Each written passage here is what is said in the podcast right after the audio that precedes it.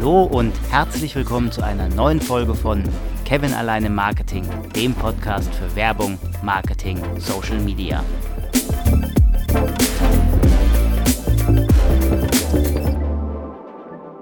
In der letzten Woche ging es um den Weihnachtswerbespot von Lidl, also die Lidl Weihnachtsmarktkampagne. Passend dazu heute ein neuer Marketingbegriff Trade Marketing. Was ist also Trade Marketing?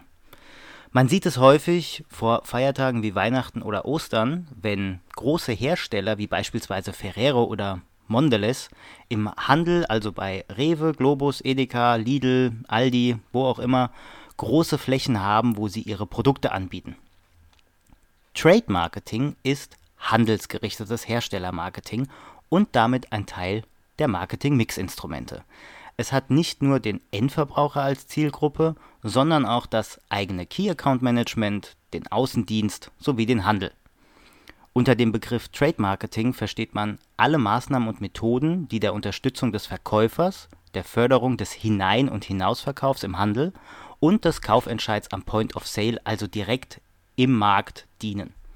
Das kann beispielsweise sein die Erstellung von Sales-Foldern, also der Hersteller stellt einen Folder her für den Handel, in denen mit kurzen, prägnanten Sätzen die Unique Selling Propositions, also die Mehrwerte des Produktes oder der Marke erklärt werden, oder Präsentationen auf Messen und natürlich sämtliche verkaufsfördernde Maßnahmen direkt im Laden, also am Point of Sale.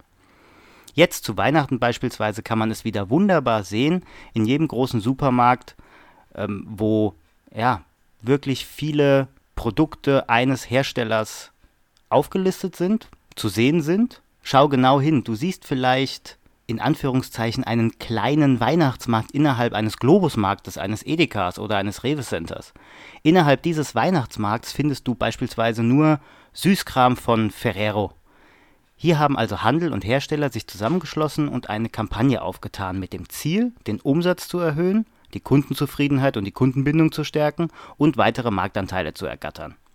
In der Regel macht ein Handel dies nur mit den Preferred Suppliern, also mit den bevorzugten Lieferanten. Ziel der Hersteller ist es, zu eben diesen Lieferanten zu gehören, weil dann stehen die Chancen wirklich gut, irgendwann auch so eine Aktion starten zu können.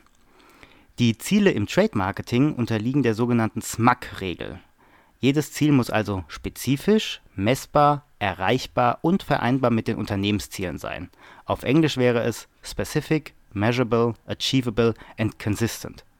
Ein Beispiel wäre demnach, Ziel ist es, im nächsten Jahr den Umsatz bei Globus um 20% zu erhöhen. Das war ein kurzer Abriss zum Trade Marketing. Wir haben ja jetzt auch schon wieder den vierten Advent. Ich wünsche dir frohe und besinnliche Weihnachten.